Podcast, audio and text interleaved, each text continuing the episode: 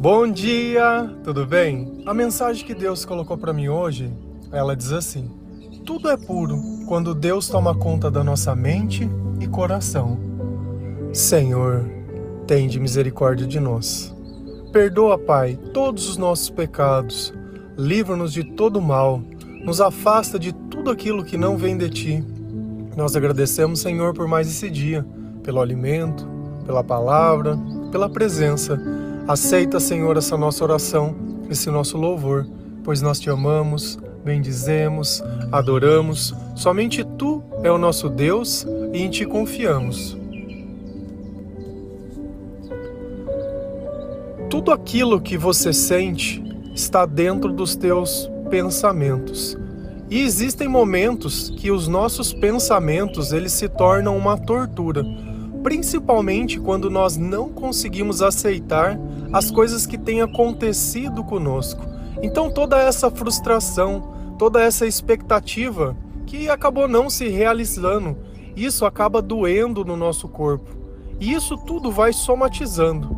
Na época que eu tinha depressão, eu tinha muito muita dor de estômago, eu tinha insônia. Então tudo isso se manifestava no meu corpo de alguma forma.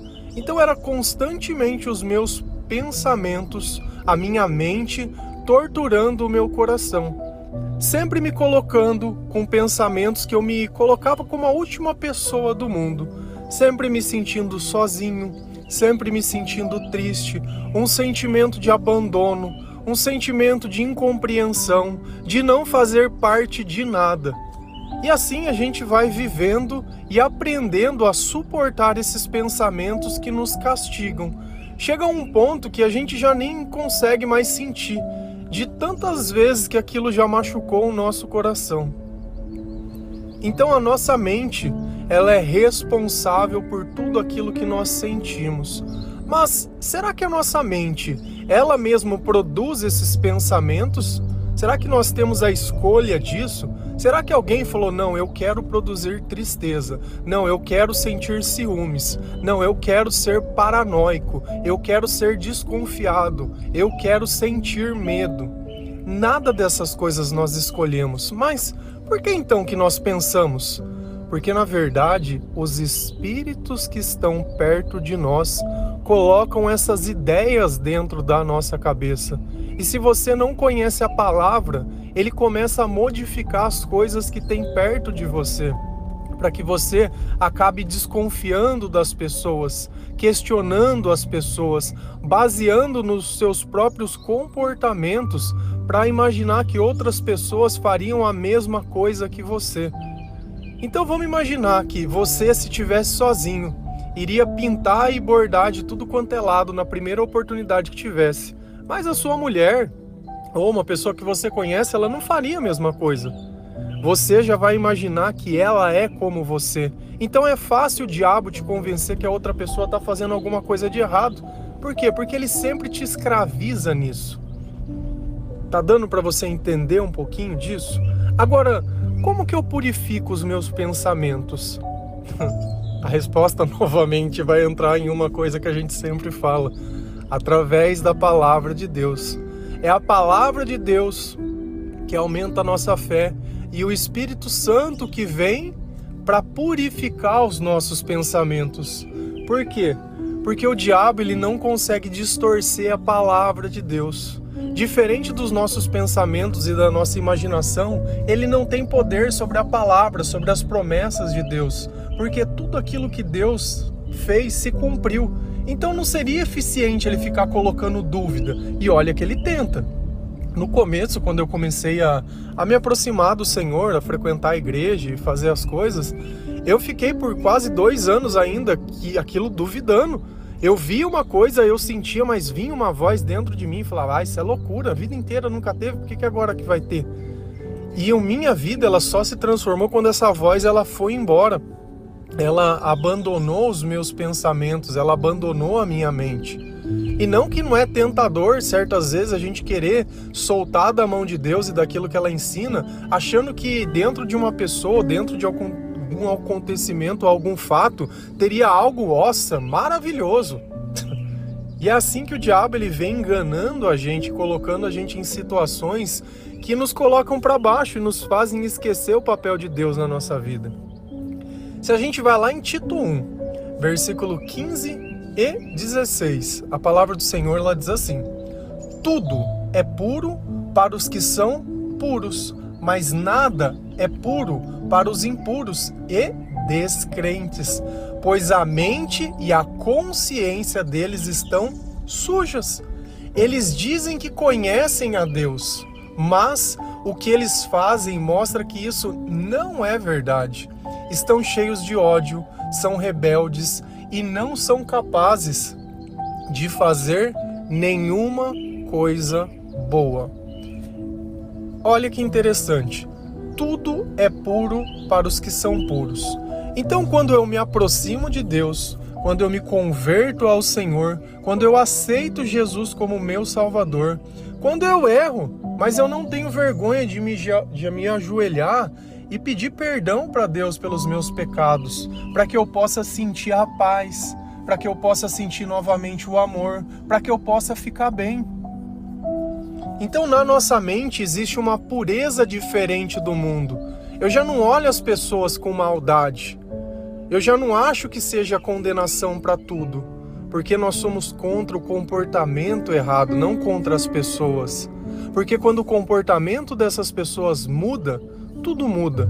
Ontem nós falamos sobre isso, sobre tratar todas as pessoas com educação, porque pode ser que essas pessoas elas venham se arrepender e poder fazer parte da mesma família que nós fazemos, a família do Senhor, a família de Jesus Cristo. Então, olha a importância disso tudo. Tudo é puro para os que são puros, e é justamente por nós acreditarmos nisso que nós conseguimos olhar nas pessoas além dos erros dela, porque esse é o olhar que Jesus nos ensina, o olhar de misericórdia. Então nós tentamos colocar para todas as pessoas a oportunidade de conhecer a palavra de Deus, de ter um encontro com Jesus Cristo. Porque a maior parte das pessoas que nós vamos evangelizar, que não tem uma vida em comunhão com Deus, o problema não é Jesus, o problema é a igreja. Porque de alguma forma ela já foi julgada e condenada pela igreja. E Jesus ele veio para salvar e não para condenar. A palavra fala que tem mais alegria no céu por um pecador que se arrepende do que por 99 justos que não precisam do Senhor. Então nós temos que entender qual é o nosso propósito. A mensagem que nós pregamos é uma mensagem de amor, mas é um amor que renuncia ao pecado. É um amor que Jesus transforma, não um amor que aceita tudo. Então nós não perseguimos as pessoas, mas nós também não pensamos mal das pessoas. Então nós temos uma sabedoria maior por isso nós temos uma compreensão maior e conseguimos olhar com maior misericórdia as pessoas, porque nós sabemos que uma vida sem Deus ela é dominada pelo diabo. Essas pessoas elas são escravas, elas não têm escolha. Por mais que pareça que elas têm, elas não têm, porque o pensamento dela está totalmente governado. Quantas vezes você não agiu por impulso? Não sentiu raiva, não fez alguma coisa e depois sentiu remorso. Só que você não conseguiu controlar a tua raiva, a tua ira, as tuas palavras. Quantas vezes isso já não aconteceu? Mas nada é puro para os impuros e descrentes. Olha o sentimento de desconfiança, de ciúmes, de não acreditar nas pessoas. Impureza, descrença não conhecimento da palavra, não tem fé em Jesus Cristo. Agora nós temos que trazer isso para a nossa vida. Você foi lá e formou uma relação afetiva com uma pessoa. Você sabe o que aconteceu na tua vida? Tem Jesus essa pessoa? Não tem. Ah, não tem Jesus? Então você prepara que vai chegar uma situação que essa pessoa ela vai te falar tanta besteira e tanta coisa sem você estar tá fazendo nada e vai te julgar de tudo quanto é jeito e vai imputar um monte de coisa que você não fez. E ai de você de falar que ela tá errada. Ela vai falar que não, vai falar que você é louca, que é mentirosa, que isso, que aquilo, e que onde já se viu, com quem que você tava, onde você tava, porque eu sei, porque eu conheço. Porque eu tenho o sexto sentido, o sexto sentido é o sentido do Satanás, porque é o 666, né? Para mim o sexto sentido é isso. Porque eu não tenho o sexto sentido. O sentido que eu sinto na minha vida é o sentido que vem do Espírito Santo. É a voz de Deus dentro do meu coração. E Deus não é Deus de confusão, nem Deus de desconfiança. É exatamente isso. Então a gente tem que tomar cuidado nas coisas que a gente acredita e nas coisas que a gente faz. Porque a sujeira da minha mente vem por quê? Pela minha descrença. E a palavra fala: a consciência deles estão sujas. E é por isso que quando você começa a se converter, diversas pessoas elas vão te atacar. Vão te atacar porque a mente delas está suja. E elas olham você renunciando o pecado, tendo uma vida diferente, elas não conseguem aceitar e nem podem. Eles dizem que conhecem a Deus, mas o que eles fazem mostra que isso não é verdade. Deus é uma palavra, Deus é um rótulo, Deus é o lugar que eu frequento ou Deus é um comportamento? Como eu demonstro que eu conheço a Deus? Pela pureza. Como que eu demonstro pureza? Pelas palavras. De novo, a gente sempre volta nas mesmas ferramentas que Jesus nos ensinou. Só que às vezes a gente não quer ver isso. Nós queremos ver o nosso elo de antiguidade com as pessoas. Ah, eu conheço ele faz muito tempo. É, Judas andou desde o começo com Jesus. Jesus também conhecia ele há muito tempo. Pedro também andou desde o começo com Jesus e nem por isso ele deixou de negar Cristo há três vezes. Tomé também conheceu Jesus e nem por isso ele deixou de falar: Eu só acredito vendo, eu preciso tocar a ferida dele, eu preciso tocar onde dói, onde machuca, para que eu possa acreditar. O que será que é a palavra dessas pessoas? Jesus já chegou para Pedro e disse: Olha, te arreda-te, Satanás. Para Pedro. Para Pedro. E como que Pedro, amigo de Jesus, que estava ajudando ele, conseguiu ser repreendido por Jesus dessa forma? Pelas palavras. Quando Jesus dizia que tinha que ser crucificado, que aquilo era a promessa de Deus que precisava se cumprir para que a graça pudesse ser derramada no mundo, Pedro disse: Não, não, eu não, jamais, nós vamos te defender. Nós não estamos aqui para dar opinião, nós estamos aqui para obedecer.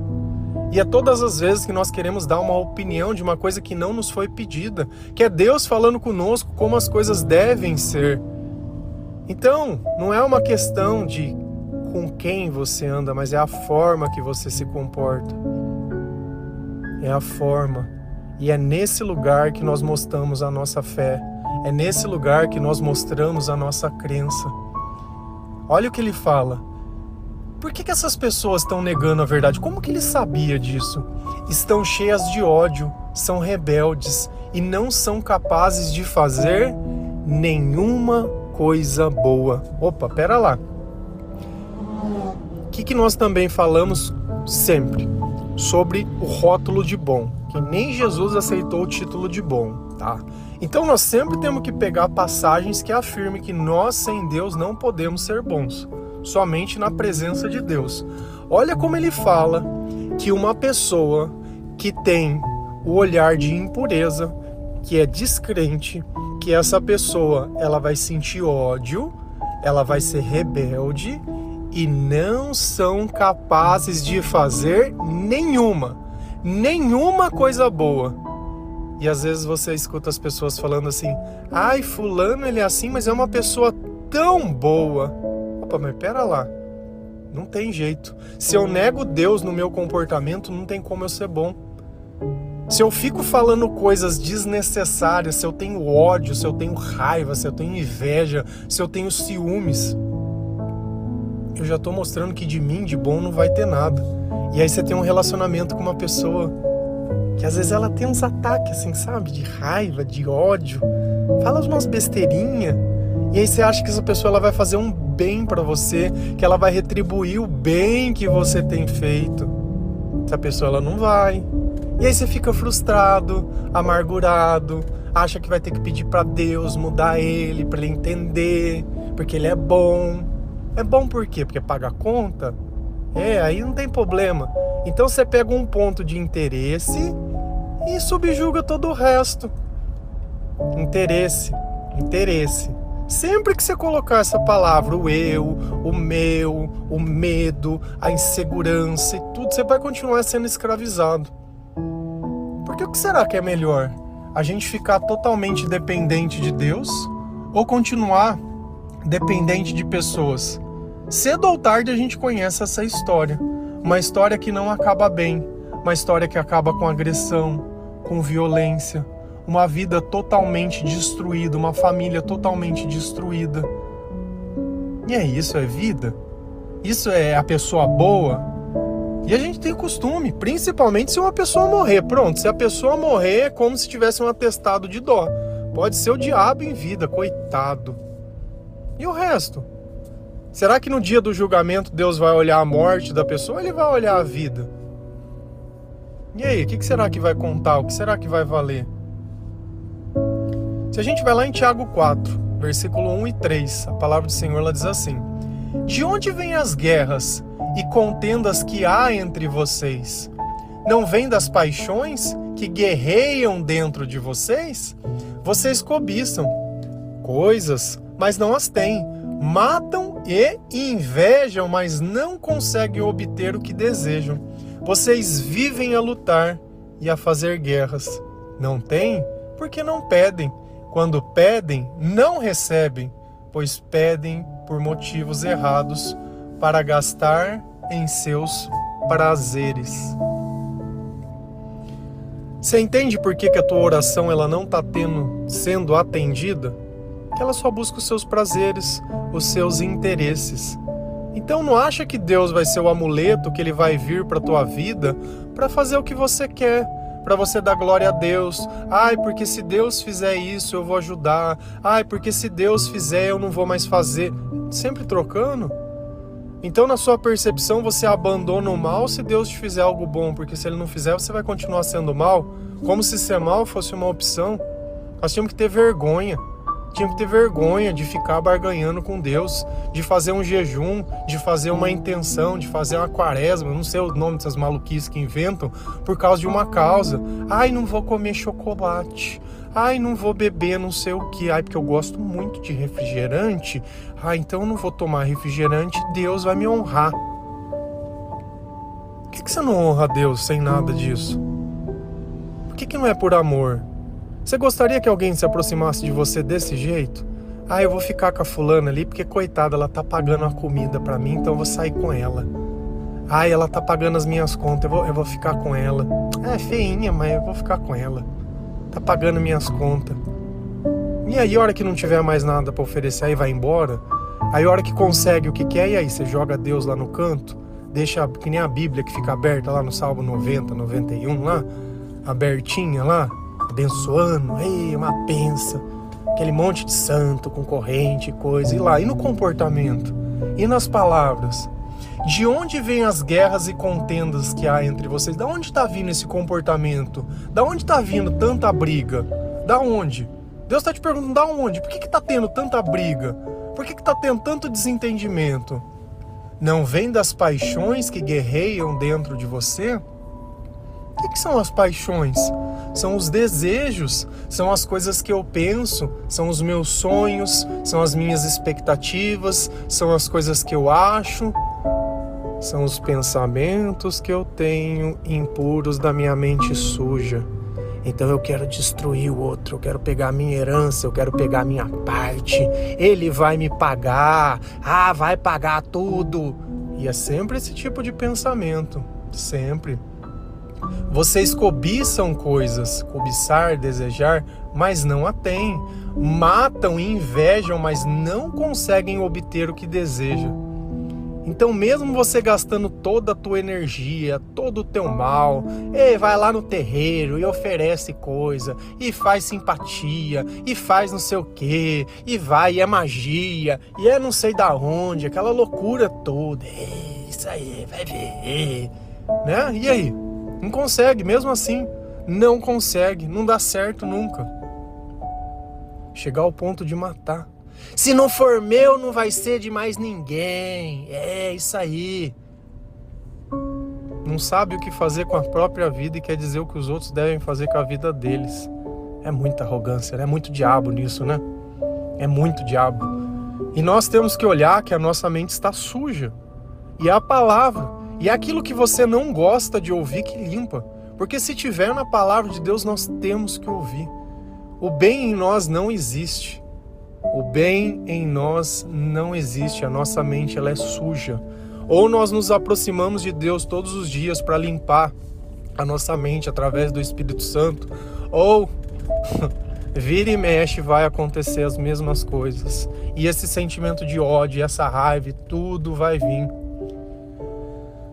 Vocês vivem a lutar e a fazer guerras. É o tempo inteiro querendo conquistar alguma coisa. É o espaço, é conquistar a razão, é conquistar, é gritando, é berrando, é chorando, é se vitimizando, é se cortando, é bebendo, é se drogando, é fumando. E é, e é, e é, é isso todo dia. Ei, agora vai dar certo. Não, agora, agora eu falei grosso, agora vai me entender. Não muda nada. Não muda nada. E olha o que Deus fala: não tem porque não pedem. Ah, então eu vou fazer intenção e vou pedir para Deus. Não, agora Deus vai me honrar. Vai me honrar, vai me honrar. Primeiro que toda essa guerra e toda essa luta fomos nós tentando conquistar pelo nosso braço e pela nossa força. Beleza. Você faz a faculdade, você faz tudo. Aí arruma um emprego. Ah, arruma um emprego, mas consegue ter um dinheirinho na conta? Não adianta. Você sempre vai perder. Você sempre vai perder. Sem Deus, cedo ou tarde, você sempre vai perder. Vai aparecer alguém para te enganar, vai aparecer alguém para te dar o golpe, vai aparecer para te dar uma rasteira, vai te aparecer para te enganar e vai sempre o tempo inteiro. Satanás tem uma legião de pessoas para vir mandar para tua vida, enquanto Jesus também tem uma legião de pessoas que vão entregar a palavra, que vão entregar o devocional, que vão mostrar através do comportamento uma nova vida. E não quer dizer que essas pessoas elas vão chegar perfeitas. Nós somos pecadores, nós estamos nos convertendo durante a caminhada, mas é possível reconhecer a presença de Jesus em algumas ações nossas, em outras não, e não tem problema. Porque Deus ele vai fortalecendo dia após dia até que nós possamos aceitar a plena e boa vontade de Deus para a nossa vida. Quando pedem, não recebem, pois pedem por motivos errados. Tá entendendo por que, que não responde a oração? Tá entendendo que aqueles pensamentos impuros de você te faz orar pelas razões erradas? Para gastar em seus prazeres, gastar em seus interesses. Ficou claro? Ficou bem claro as coisas hoje? Como tudo começa nos nossos pensamentos errados e nós queremos aproximar de Deus nem conhecendo quem é Deus e dizer o que ele deve fazer. E aí a gente olha outras pessoas que tiveram a graça e quer imitar. Ah, eu jejuei. Não, então eu vou jejuar. Vou fazer o jejum de Daniel. Agora vai. Não vou comer carne, não vou comer coisa. Durante 21 dias o Senhor vai me honrar, vai mudar a minha vida. Faz academia 21 dias. Depois a gente conversa, ver se você virou o Mr. Olímpia. Faz um regime de 21 dias e depois você volta a comer tudo e vê se não volta o dobro do peso. Cara, isso não existe. Vocês vão me desculpar, isso não existe. Esse evangelho da porta larga, ele não existe. Ou a gente se compromete com Deus. O que, que nós pregamos aqui? Ouvir o devocional, ler a palavra de Deus, evangelizar, ouvir louvores, perdoar, amar, aceitar, falar de Jesus, renunciar ao pecado, arrependimento. É isso. Só. Não estamos pedindo dinheiro, não estamos pedindo ajuda, não estamos pedindo nada. Tudo que nós pedimos é para o reino de Deus. Você olhar a tua vida e usar a tua vida para honrar a Cristo. É só isso. Ninguém está aqui pedindo nada. Nada que vai tirar nada da tua vida. Muito pelo contrário, só vai acrescentar. E horas que os teus pensamentos se purificarem, você não vai sentir mais tristeza, não vai mais sentir solidão, não vai ter mais sentimento de abandono. Você vai sentir felicidade, vai sentir paz, vai sentir paciência, vai sentir autocontrole. Vai sentir todos os frutos do Espírito Santo. Através da sua vida, outras pessoas vão poder chegar no Senhor. E aí sim você vai viver uma paz que você nunca viu na vida. Tudo é puro quando Deus toma conta da nossa mente e coração. Amém? Que Deus abençoe cada um de vocês, que o amor de Cristo ele possa nos unir, Que a misericórdia de Deus ela esteja na nossa vida. Obrigado, Senhor, por nos perdoar. Obrigado, Senhor, pela paciência, pela companhia. Obrigado pelo sacrifício que fez por todos nós. Obrigado, Senhor, pelo Espírito Santo, o Espírito Consolador. Obrigado pela sabedoria, pela palavra. Obrigado por todas as pessoas, Senhor, que o Senhor coloca na nossa vida, que aceitam o seu chamado, que podem ajudar a difundir o Evangelho e semear amor nessa, nesse mundo de trevas. Amém? Que Deus abençoe. Feliz a nação cujo Deus é o Senhor. Um bom dia.